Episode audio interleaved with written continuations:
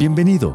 Es un gusto para nosotros compartir con vos las enseñanzas y prédicas de nuestras celebraciones generales en Viña del Este. Continuamos en esta mañana con esta serie preciosa, tras sus pasos. Y bueno, este sermón me, cautivó, porque puse aquí un poco de, de mi pasión, y ustedes lo van a ver.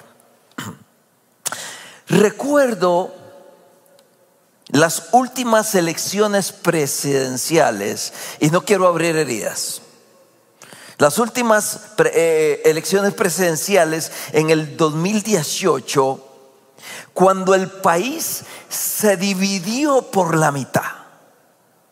Las encuestas decían que las personas que se eh, identificaban a sí mismas en pro y en contra del matrimonio del mismo sexo, no solamente apoyaban firmemente sus, sus convicciones, sus concepciones, sino que de manera abierta no solamente estaban en desacuerdo con la otra persona, sino que despreciaban a la otra persona. El país estaba, bueno, creo que continúa dividido con respecto a la ideología de género y a las fuerzas internacionales que la financian y promueven, muchas veces con coacción a los gobiernos de turno de cortarles las ayudas internacionales y financieras.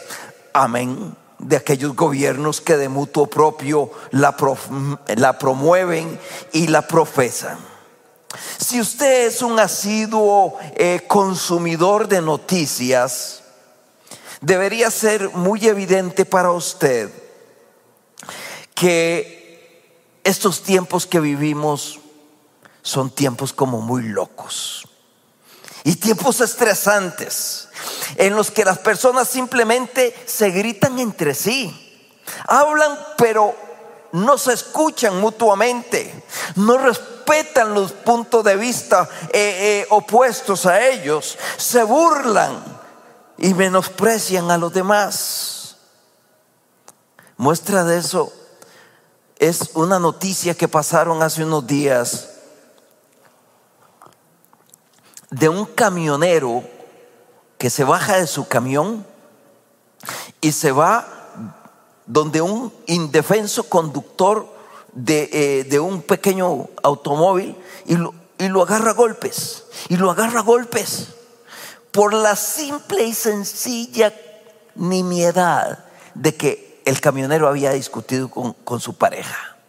Esto, ¿no les parece esto muy loco? Está, está raro. Es imposible ver las noticias de la noche sin sentirse estresado porque solo transmiten malas noticias.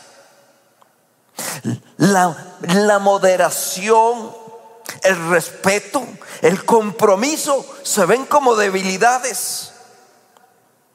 La gente no solo está en desacuerdo con el otro lado, sino que desprecia a la gente del otro lado. La intolerancia campea y gobierna en nuestro país y creo que en el mundo. Hoy, si usted piensa diferente y lo expresa, es acusado de retrógrado, homofóbico, intolerante y cuanto adjetivo ofensivo exista para coaccionarlo usted a pensar y actuar como la masa que se deja llevar. Sin duda, los cristianos vivimos tiempos difíciles, cuales no recuerdo en mis 63 años. Aun cuando era niño, que recuerdo que nos apedreaban la iglesia y mi madre me cubría con un saco para que los vidrios no me pringaran. O cuando era adolescente, que para que cierto profesor entrara a la clase, al aula donde yo estaba, se paraba a la orilla de la puerta y con así, con una superioridad, decía, ah, salga Satanás. Y si yo no salía, él no entraba. Eran tiempos difíciles, pero creo que estos son más difíciles. El tiempo actual, en el tiempo actual, la apostasía es el, el estandarte. Si usted habla de Cristo es señalado y de fanático, de pandereta. Pero si alguien vocifera contra el Señor, es aplaudido y es apoyado. El apóstol Juan, en su pequeña carta del Nuevo Testamento que nosotros llamamos Primera de Juan, nos dice que podemos navegar con éxito tiempos desafiantes y estresantes, eh, eh, ya sea que estemos en el siglo primero o en el siglo XXI, respondiendo dos preguntas. La primera, ¿qué hora es? Y la segunda,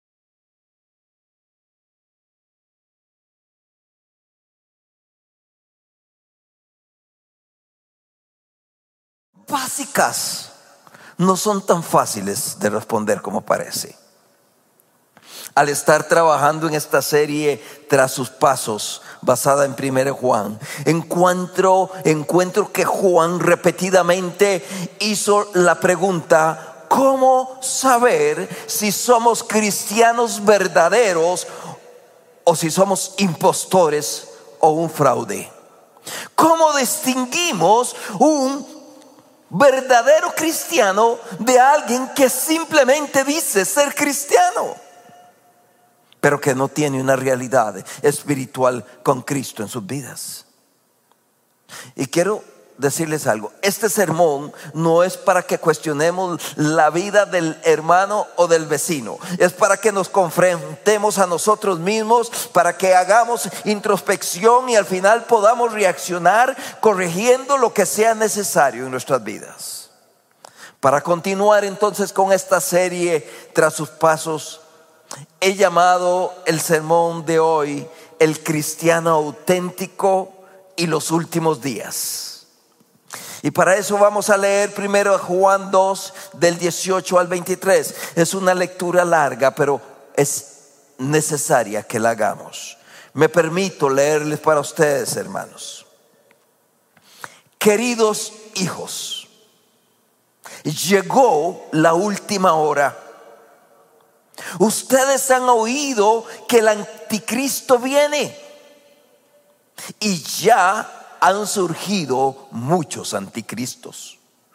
Por eso sabemos que la última hora ha llegado. Estas, esas personas salieron de nuestras iglesias, pero en realidad nunca fueron parte de nosotros. De haber sido así, se habrían quedado con nosotros. Al irse demostraron que no eran parte de nosotros. Pero ustedes no son así. Porque el santo les ha dado su espíritu. Y todos ustedes conocen la verdad.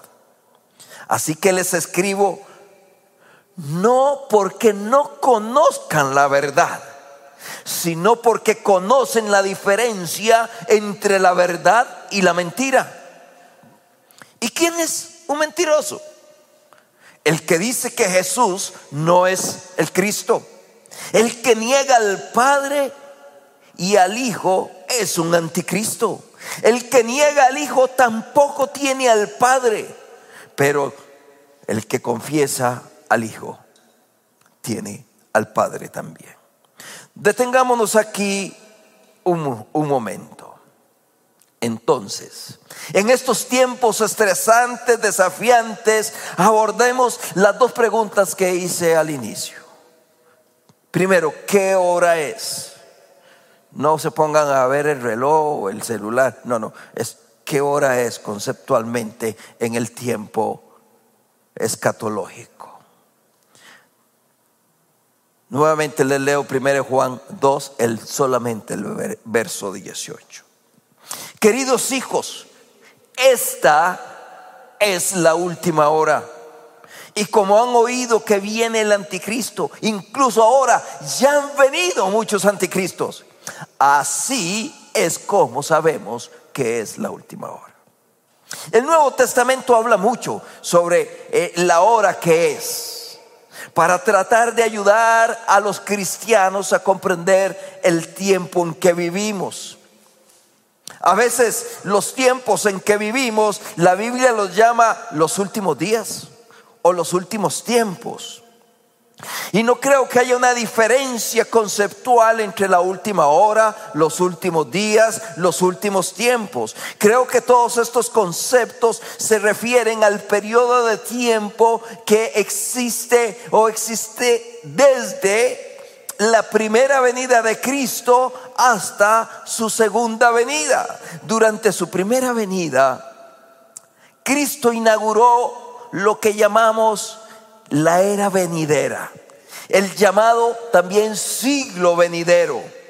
Aquí en la viña hacemos énfasis en este punto de vista, que la era futura que la Biblia llama el reino de Dios irrumpió en el presente siglo malo por medio del nacimiento, vida, muerte, resurrección, ascensión de Jesucristo al Padre y el don del Espíritu Santo. Cuando Jesús vino a este mundo, trajo consigo la manifestación parcial del reino venidero, lo que llamamos la tensión escatológica, el ya y el todavía no, para que el ser humano pudiera experimentar, aunque fuera parcialmente, la realización de la voluntad de Dios en la tierra como en el cielo. Es por eso que en estos últimos días, ese periodo de tiempo entre la primera venida de Cristo y su regreso, vemos señales del reino futuro. Recuerdo, bueno, tengo que decir que fue, fue un privilegio haber vivido en el avivamiento de los setentas y el ochentas, donde experimentamos millones de vidas transformadas, miles de sanidades, miles de liberaciones eh, eh, demoníacas, como muestra de que el reino de Dios irrumpió en el presente siglo malo, como lo dice Gálatas 1.4. Ahora mismo, hermanos, podemos ver que se experimenta sanidades emocionales en miles de personas atormentadas por este ritmo de vida moderna. Ahora mismo podemos eh, experimentar sanidades en las relaciones matrimoniales, en las relaciones familiares, porque el diablo desea destruir la obra de Dios y Cristo ha venido a restituir todo lo que el diablo te ha robado. En este momento vemos manifestaciones de Dios como muestra de lo que veremos plenamente cuando Jesús regrese eh, por segunda vez. Cuando ya no hayan enfermedades, no hayan divorcios, no haya más muerte, ni pobreza, ni dolor. Eso es lo que dice Apocalipsis. Pero hay una pregunta que yo sé que resuena y revolotea en las mentes de ustedes y creo que de todos los cristianos. Y es una pregunta que honestamente deberemos plantear a los escritores del Nuevo Testamento. Estaban equivocados los escritores del Nuevo Testamento que, esperaban que Jesús regresara pronto. Aquí estamos en el 2021. Muchos años después de, los que, eh, de, lo que los escritores sagrados dijeran que eran los últimos días. Y todavía no ha regresado. Creían ellos, de hecho, que el regreso de Cristo podría suceder en su generación o en la generación de sus hijos. Y ahora estamos 100 generaciones después y todavía no ha regresado el Señor. Estaba Juan equivocado cuando dijo que esta es la última hora. Creo que debemos entender cómo funciona el tiempo del Señor. Según el Señor, la hora en el reloj de Él es siempre un minuto para las doce. un minuto para la medianoche. El minutero podría pasar rápidamente. Usted ve en los eh, relojes ahora electrónicos que hace clac, es un solo brinquito.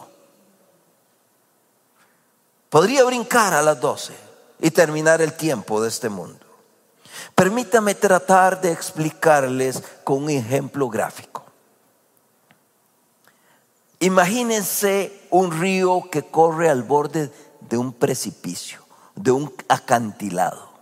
Este río podría recorrer kilómetros y kilómetros y kilómetros a lo largo del borde del acantilado, haciendo alusión al tiempo que ha pasado y sigue pasando desde la primera venida de Cristo hasta el momento de hoy. Pero de repente ese río podría caer al acantilado en una cascada gigante. Esa es una imagen que podría explicar el tiempo bíblico. Estamos justo al borde del acantilado. Todo podría eh, terminarse de repente, podría caer al borde. Así es la historia. La historia está siempre al borde del acantilado y el agua podría caer en cualquier momento. Es decir, el minutero podría saltar en cualquier momento y marcar las doce. Siempre vivimos un minuto antes de la medianoche. Por eso es que desde Juan está diciendo, es la última hora. No es que el Señor ha retrasado su venida, como algunos dicen. Es que estamos en ese minuto para las doce. Cualquier presión proveniente del Señor, la historia podría terminar y podríamos entrar a la nueva era, al siglo venidero. No sabemos cuánto tiempo más eh, tardará el río al borde del acantilado. Puede durar un día, una semana, un mes, un año, 50 años, 100 años. Pero lo importante es que usted y yo, como hijos de Dios, siempre estemos atentos, preparados para el encuentro con el Señor y la llegada del reino venidero.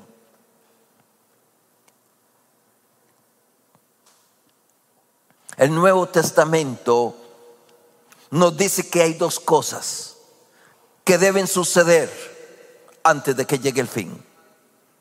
Y estas dos cosas podrían suceder, pero muy, muy, pero muy rápido. Lo primero que debe suceder antes de que el Señor regrese y esta era llegue a su fin se encuentra en Mateo 24, 14. Y será predicado este Evangelio del Reino en todo el mundo, para testimonio a todas las naciones, y entonces vendrá el fin. Cuando yo estaba pequeño me decía, pero ¿cómo van a llegar a todos los rincones, a todos? Y ahora, hermanos, con esto de las redes sociales, con el internet, en cuanto hueco encuentro desierto, montaña, ahí hay un celular. Y la palabra de Dios está corriendo y está llegando ya a todo el mundo está cumpliendo la palabra. El mensaje con respecto a Jesucristo y su muerte por el pecador debe ser difundido y testificado a cada nación, a cada grupo de personas, a cada etnia en la tierra y luego Cristo regresará. Esa es una de las razones por las que usted y yo debemos de cumplir la gran comisión por tanto, id y haced discípulos a todas las naciones, bautizándolas en el nombre del Padre y del Hijo y del Espíritu Santo, enseñándoles que guarden todas las cosas que os he mandado. Cumplir la gran comisión acelera el regreso del Señor para los que lo anhelamos, que ven pronto, Señor Jesús. Hay otra señal de los últimos días. Y esa es la aparición del anticristo que nos habla Juan. Y esto es lo que leemos en Juan. Queridos hijos, esta es la última hora. Y como han oído que viene el anticristo, incluso ahora han venido muchos anticristos, así es como sabemos que es la última hora. La gente siempre ha tratado de identificar al anticristo. Pero Juan sugiere que si bien va a haber una encarnación final del espíritu del anticristo en una persona, Ya han habido y hay muchas manifestaciones del anticristo a lo largo de todo el periodo que llamamos los últimos días y que ya me imagino que tienen claro. El periodo entre la segunda, primera venida y la segunda venida. Eso es lo que llamamos, llama la Biblia los últimos días. Miremos de nuevo primero a Juan. Queridos hijos, esta es la última hora y como han oído viene el anticristo. Incluso ahora han venido muchos anticristos. Así es como sabemos que es la última hora. En otras palabras, cada época ha experimentado la presencia del espíritu del anticristo y nosotros no somos la excepción. Si quieren saber por qué la vida cristiana en este mundo es tan difícil, en parte, Juan dice que es porque ahora mismo hay muchos anticristos en acción. Habrá un futuro, un último anticristo, que se opondrá a toda semblanza de Dios y perseguirá a los cristianos. Pero en este momento ya han venido muchos anticristos. Dice 1 Juan 4, 2 y 3, ustedes pueden saber que una persona que tiene el Espíritu de Dios, si reconoce que Jesucristo vino al mundo como verdadero hombre, pero si dice que esto no es cierto, es porque no tiene el Espíritu de Dios, al contrario, tiene el Espíritu del Anticristo. Ustedes ya sabían que este Espíritu tenía que venir. Y yo quiero decirles que ya ha llegado al mundo. Así como el reino de Dios tiene un ya y un todavía no. En otras palabras, el reino futuro ha entrado, pero no está completamente aquí. De igual manera, un día habrá una manifestación final y total del anticristo, pero a pesar de eso, ya está aquí, con manifestaciones parciales del actual del anticristo. Hermanos, hermanas, déjenme preguntarles algo. Ustedes ven el espíritu del anticristo en acción en estos momentos. ¿Cómo saberlo? Juan nos da varias pistas.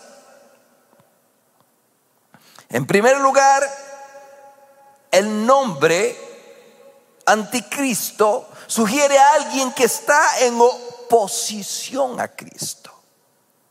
Literalmente esta es una persona cuyo nombre significa contra Cristo. Es un adversario de Cristo, un oponente de Cristo. Donde quiera que encontremos oposición a Cristo, odio a Cristo, burlas o maldiciones a Cristo y a sus seguidores, está en acción el espíritu del anticristo. Y en lo personal, nunca lo había sentido más palpable que en estos tiempos. ¿Recuerdan ustedes los agrios comentarios en las redes sociales respecto a los cristianos en el fragor de la campaña política pasada? Eran agrios, hermano, ardían los comentarios en Facebook y ahí decidí eliminar Facebook. Yo me salí de eso. Porque lo que no edifica, mejor salir de ahí. Lo peor, ¿saben qué?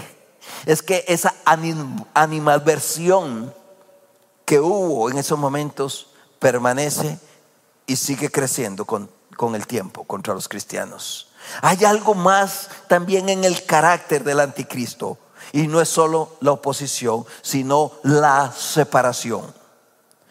Dice Juan 19, salieron de nosotros, pero en realidad no nos pertenecían, porque si hubieran sido nosotros, se habrían quedado con nosotros, pero su partida demostró que ninguno de ellos nos pertenecía.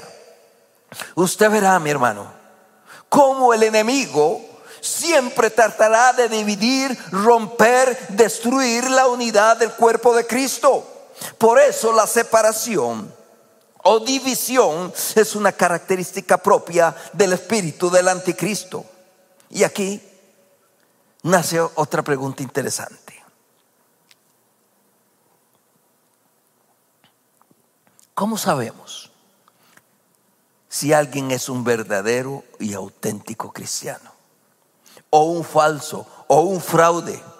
simplemente ocupando un, lugar en la iglesia, pasando por todo el ritual y todas nuestras prácticas, prácticas eclesiales. ¿Cómo saberlo?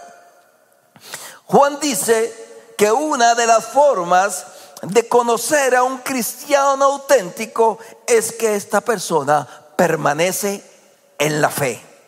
Vean lo que dice Marcos 13:13. 13.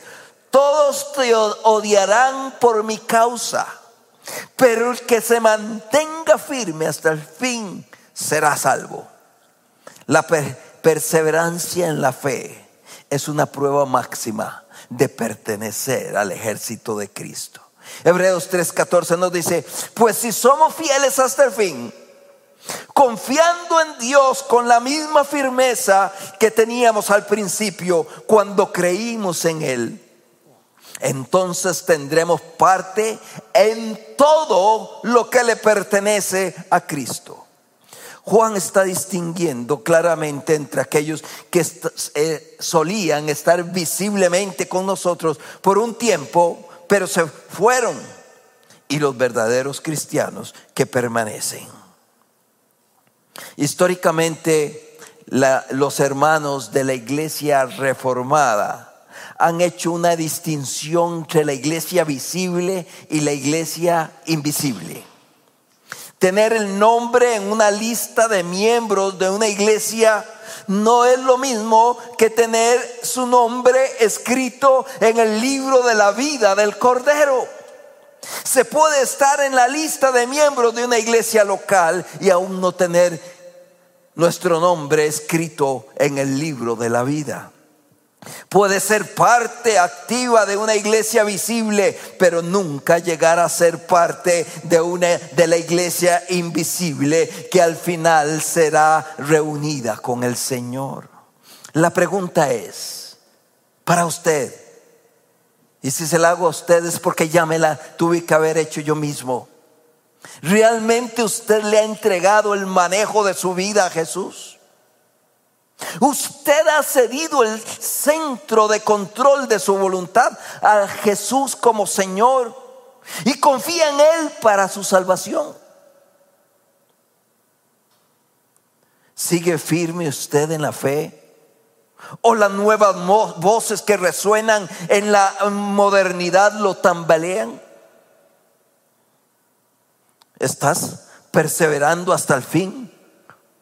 ¿O te rindes en el camino. Repasando, hermanos.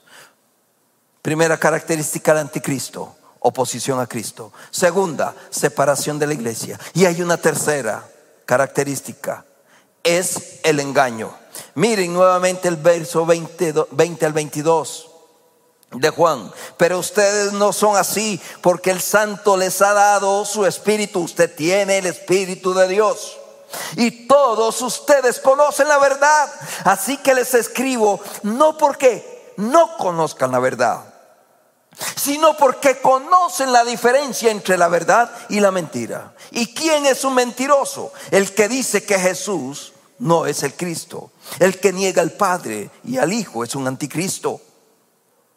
Por lo tanto, ustedes deben seguir fieles a lo que se les ha enseñado desde el principio.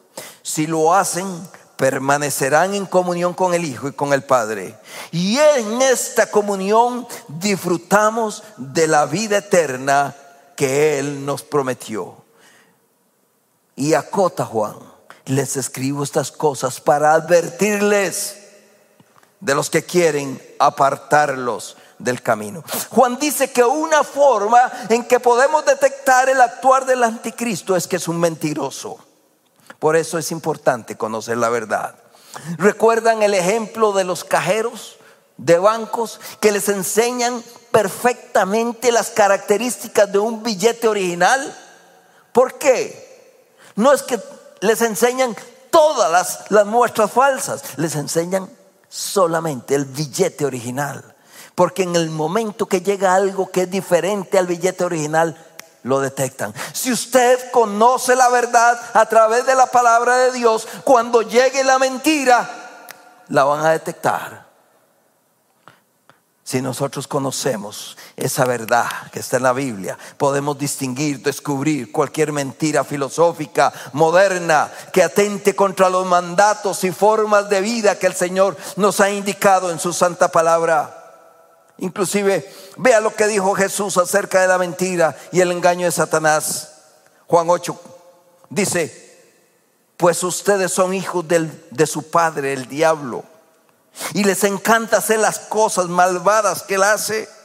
Él ha sido asesino desde el principio y siempre ha odiado la verdad porque en él no hay verdad.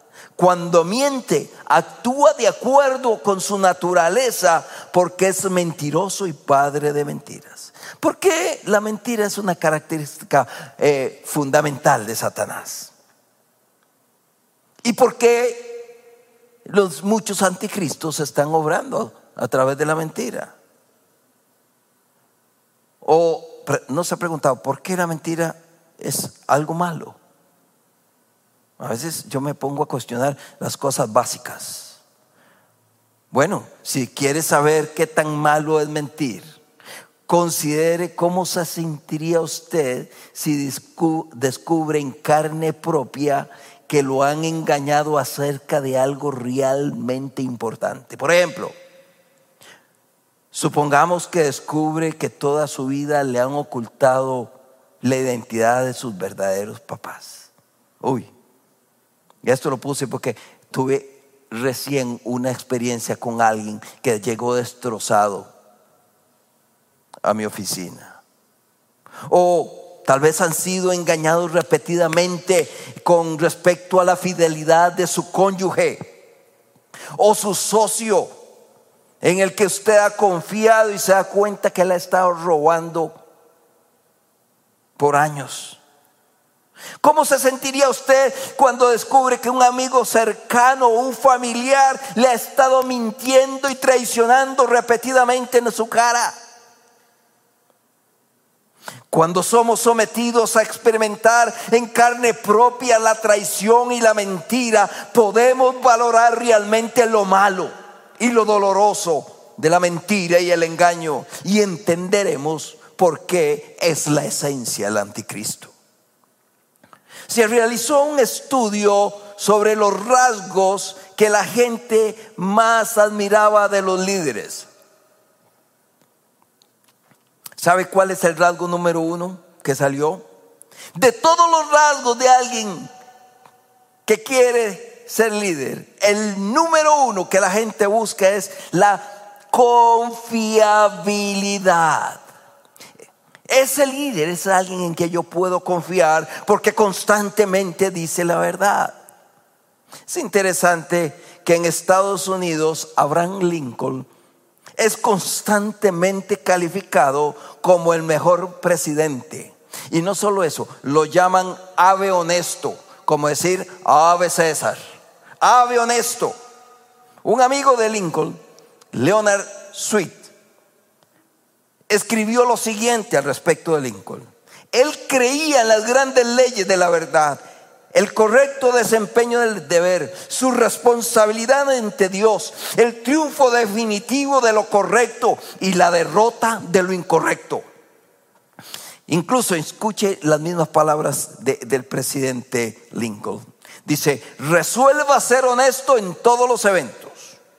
Y si a su propio juicio no puede ser un abogado honesto, resuelva ser honesto sin ser abogado elija otra ocupación. Qué poderoso consejo para cualquiera de nosotros que estamos siendo empujados o comprometidos a tomar atajos o a mentir en nuestro trabajo. Si no puedo ser una persona honesta y trabajar en esa empresa, entonces resuelvo ser honesto sin trabajar en esa empresa. Aquí hay un muchacho que a mí me dio una lección, un jovencito, ya él está casado, pero hace, estaba muy joven. Un día se acercó y me dijo, Marvin, quiero preguntarle algo. O no, me dijo, quiero comentarle algo. Es que en la empresa que yo trabajo hacen esta, esta, esta y esta y esta práctica contable que son ilegales. Yo ya me documenté, copié todo, todo, todo, todo. Aquí está el folder. Este, ¿Verdad? Pero yo ya renuncié. No quiero ser parte de eso. Mira qué lindo. Ser honesto y dejar de trabajar. Ah, Maro. Otra muchacha que conocí en otra iglesia que trabajaba en una empresa que produce galletas y que estaba promocionando el asunto de, de la familia diversa. Y le tocaba a ella promocionar el asunto y ella renunció. Y no solamente renunció, llegó al gerente y le puso la carta. ¿Pero por qué? ¿Cómo es esto? Eh, pero es que yo no estoy, no estoy enterado de, estos, de estas eh, anuncios y todo. Hermano, echaron para atrás toda, toda la publicidad. Wow. Echaron para atrás toda la publicidad, despidieron a la, a gerente de mercadeo, etcétera, porque tuvo el valor de denunciar algo que para ella era incorrecto. También hubo un hombre que marcó mi vida, hermano, marcó mi vida por su honestidad. Mi suegro, Lisímaco Azofeifa. Este hombre ocupó muchos altos cargos en la política costarricense después de la revolución del 48, pero muchas veces dejó esos cargos porque atentaban contra su honestidad, contra sus principios. Este era un hombre increíble, era un caballero. Hemos analizado hasta aquí el espíritu del anticristo, oposición a Cristo, separación a la iglesia y el engaño a, los creyentes. Pero, ¿cuál es el contenido de, la enseñanza del anticristo? Juan nos dice, ¿Quién es el mentiroso? El que niega que Jesús es el Cristo. Tal persona es el anticristo, que niega al Padre y al Hijo. Ninguno que niega al Hijo tiene al Padre. El que reconoce al Hijo también tiene al Padre. Son las once y diez. Wow, se me ha ido esto volando. Hermanos, yo voy a seguir corriendo. Además, usted está ahí, yo me imagino que en su casa con la taza de café, no hay nada que le urja, mañana es libre. Hermanos, téngame paciencia un ratito. En, primer, en el primer siglo, la enseñanza de los falsos maestros era como, conocida como docetismo, que enseñaban que Cristo no era un hombre real y que solo era un espíritu que descendió sobre Jesús el día del bautismo y después lo dejó antes de la cruz. Estos falsos maestros negaron que Jesús fuera la segunda persona de la Trinidad, es decir, el Hijo de Dios. Para ellos era un simple hombre investido por un tiempo con poderes divinos, pero Jesucristo nunca fue parte de la deidad, eso es lo que ellos afirmaban. En otras palabras, Jesús no era el Hijo de Dios. Hoy día, desde muchos movimientos filosóficos y religiosos reconocen a Cristo pero lo reconocen como un hombre de paz, un hombre con mucha sabiduría, pero no más. Hoy día la preeminencia no es Cristo, la preeminencia es el hombre para el hombre, donde cada hombre, en cada hombre hay un Dios y un Dios que rige sus destinos y su eternidad, es decir, hace lo que les da la gana. Toda enseñanza que deseche lo enseñado por Dios en su palabra es parte de la estrategia del anticristo. Y no lo digo yo, lo dice Juan. Mentiroso es quien niega que Jesús es el Cristo. Vea lo que dice Gálatas 1.8. Si alguien, ya sea nosotros o incluso un ángel del cielo, le predica otro evangelio diferente al que nosotros les hemos predicado, que le caiga la maldición de Dios. ¡Wow! Yo no sé si usted había leído ese texto tan duro. Como verdaderos cristianos debemos estar apercibidos de las verdades adulteradas que aparecen todos los días. ¿Y cómo conocer la verdad adulterada? Como lo dice Juan, ustedes conocen la verdad si conocen la verdad del Espíritu de Dios que nos guía toda verdad y justicia, nos apercibirá con base en la verdad conocida de la cual la mentira solapada del diablo adultera. Aunque también quiero decirles algo, hermanos. Ahora ya no hay tanta mentira solapada, ahora es abierta y descarada. Y como ya es de dominio público, se esparce como un fuego en un charral seco. La semana pasada, la hermana Ana Quesada nos compartió un documento sobre las preferencias sexuales de la juventud. Y fue interesante saber que muchos jóvenes profesan una sexualidad fuera de los estándares bíblicos y lo hacen por una, por presión social o simplemente para no quedar fuera del actuar del gran, del gran conglomerado. O sea, para hacer lo que todos hacen. Y esto es lo que ha pasado con la ideología de género, que se ha esparcido por todo el mundo, apoyada por las grandes organizaciones mundiales. Entonces, eso es lo que escuchan los jóvenes, eso es lo que oyen los jóvenes y eso es lo que viven los jóvenes. Si nosotros, como verdaderos hijos de Dios, hiciéramos lo que debemos hacer, que escuchen nuestra voz, que escuchen nuestro testimonio, que escuchen la palabra, entonces habría una información más balanceada para ellos y podrían tomar decisiones entre esto y aquello. Pues ahora lo único que se oye es una cosa, una cosa, una cosa y ¿qué hacen? Lo que, lo que escuchan. Porque nosotros nos quedamos callados. Como dice Romanos 10, 14, hermanos. ¿Cómo pues invocarán aquel en el cual no han creído? ¿Y cómo creerán en aquel de quien no han oído? ¿Y cómo oirán sin haber, sin haber quien les prediquen? Cristianos verdaderos de los últimos tiempos, debemos de cumplir la gran comisión para que estos jóvenes escuchen el mensaje de vida, de esperanza de Cristo. Y no como ovejas al matadero, metiéndonos, metiéndolos en una manga para ser sacrificados. La afirmación que hace Juan respecto al que niega a Jesucristo como hijo y por lo tanto al Padre es sorprendente. Les prometo que voy a predicar 15 minutos más, hermanos, y termino donde termine.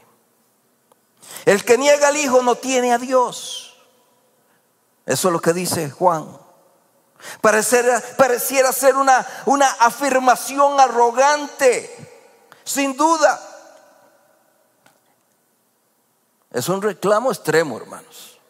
Si se niega a Jesús, se perderá la relación salvadora con Dios. Eso es lo que dice Juan.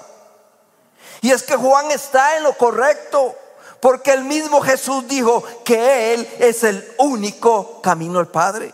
Y si quitamos el camino no podemos llegar al Padre. Recientemente se estaba recordando los 50 años del terremoto de Limón y pasaron por la televisión fotografías de los caminos destruidos y como los caminos estaban totalmente destruidos, no se podía llevar ayuda a las personas, perdón, necesitadas. De igual manera, la estrategia del diablo es eliminar el conocimiento colectivo del Hijo y de esa manera quita el camino para que llegue al Padre. Y si no hay camino al Padre, no hay salvación. Es una estrategia clara que nos toca a nosotros, hermanos, como cristianos de los últimos días. Establecer el camino, hablar sobre el camino, para que la gente conozca que hay una opción, que hay un camino que lleva al Padre y a la vida eterna.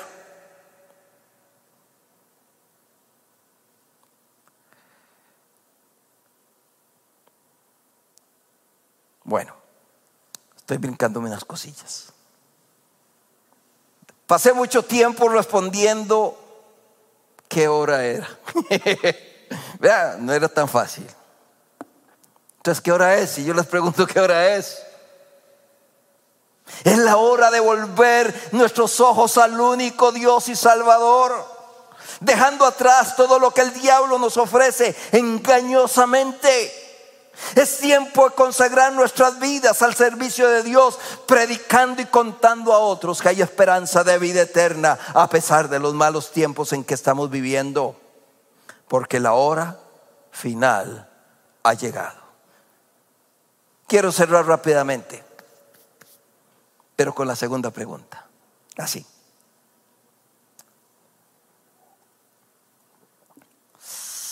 Ve, se lo dije al principio, hermanos, que este sermón. Permítame hacerles una pregunta de cierre.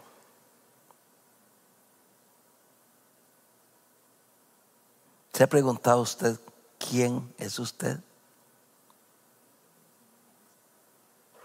¿Quién es usted?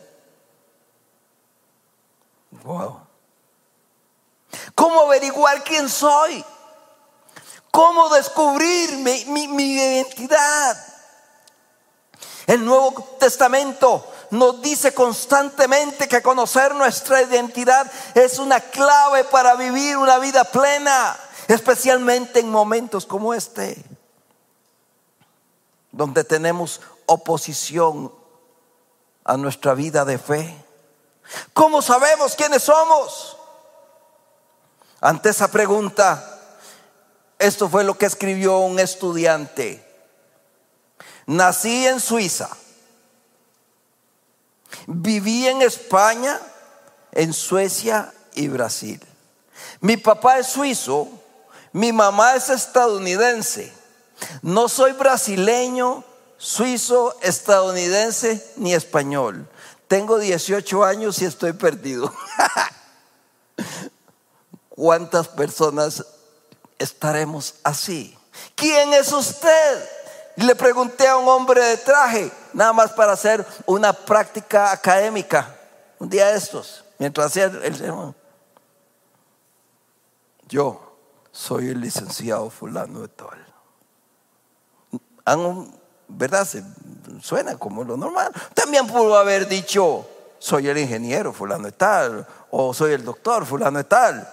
Lo interesante es que su título profesional no lo define a usted. Otra forma de averiguar quién es usted es dejar que lo definan. Que escuche a otra persona que lo definan, que su mamá lo defina, que su papá, que su novia, que su amigo, que sus amigos lo definan.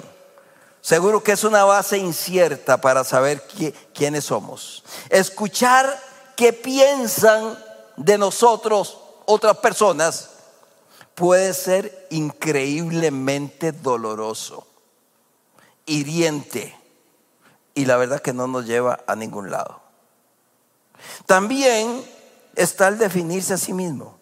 Les cuento que resulta difícil, hermano. Si hacemos una introspección, cada uno, cada uno, usted ahí en su casa y yo aquí, probablemente usted encuentre dentro de su corazón algo similar a lo que yo encontré cuando yo estaba haciendo esta, esta práctica. Un montón de impulsos contrapuestos entre sí. Yo quiero amar a, los demás, pero quiero también a veces tener alguna ventaja. Ese, ese, ese, ese, ese soy yo. Quiero dar, pero también quiero retener. Quiero eh, amar, pero también encuentro en mí ira y a veces envidia. Entonces, ¿quién soy yo? ¿Quién es usted? ¿Qué impulsos dentro de nuestros corazones debemos cultivar y expresar y qué otros impulsos debemos reprimir? No podemos descubrir nuestra verdadera identidad por nosotros mismos más de lo que podemos descubrir la identidad de la persona que está a la par. O sea, no podemos. No queremos que otros nos definan. No podemos definirnos a nosotros mismos. Entonces, los invito a ver este pequeño video, hermanos, por favor. ¿Quién es usted? ¿Qué te define? Dejemos que sea la palabra de Dios la que defina quiénes somos. Escuche lo que dice Primera Juan 3. Mirad cuál amor nos ha dado el Padre para que seamos llamados hijos de Dios. Por eso el mundo no nos conoce porque no le conoció a Él. La palabra de Dios nos está definiendo, nos está diciendo quiénes somos, hijos de Dios. Pero también nos dice la razón por la cual somos rechazados. La razón por la que el mundo no nos conoce es porque al Señor tampoco lo reconocieron.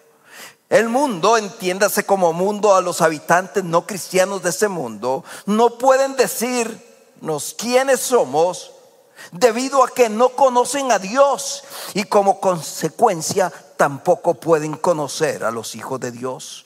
No pueden ver al Hijo de Dios que realmente eres. El mundo no sabe por qué haces lo que haces. No entienden qué te motiva. El mundo no escucha tus oraciones. El mundo no, no, comprende tus intenciones. Esa es la razón por la que usted como verdadero cristiano, como verdadero hijo de Dios, no puede permitir que lo etiqueten con adjetivos peyorativos. A usted le debe resbalar lo que digan contra usted, por supuesto, mintiendo, ¿verdad? Le debe resbalar como una gota de agua en las plumas de un pato, hermano. Y debe entender que eso lo hacen porque el Espíritu de Dios no está en ellos. Porque nuestra lucha no es contra sangre y carne, sino el espíritu del anticristo está en ellos. Y por esa razón debemos orar por ellos para arrebatarlos de las garras del diablo. Olvídese de lo que dicen de usted. Deja que Dios te defina, hermano. Deja que Dios te defina. La única forma de saber quiénes verdaderamente somos será por medio de la palabra de Dios, porque no nos pone, porque nos pone al descubierto, la palabra de Dios nos pone al descubierto todas nuestras falencias, todos nuestros pecados, pero lo hace no para mancillarte y machucarte, lo hace para luego cubrirnos con un manto de perdón de la sangre de Cristo, para adoptarnos como sus hijos. Aleluya y gloria a Dios por su amor. Oiga lo que dice el Salmo 2.7. Voy a dar a conocer lo que Dios ha decidido. Él dijo, tu hijo, tú eres mi hijo. Desde hoy soy tu padre. ¿Sabe que eso es cierto para usted también, mi hermano, que está en su casa? Eso es cierto para usted, mi hermana, que está en su casa. Eres hija e hijo de Dios. ¿Puede repetir conmigo esto? Ahí en su casa. Soy hijo de Dios. Repítelo conmigo una vez más. Soy hijo de Dios. Nos encanta poder compartir con vos las prédicas de nuestras celebraciones. Esperamos que esta haya sido de bendición para vos.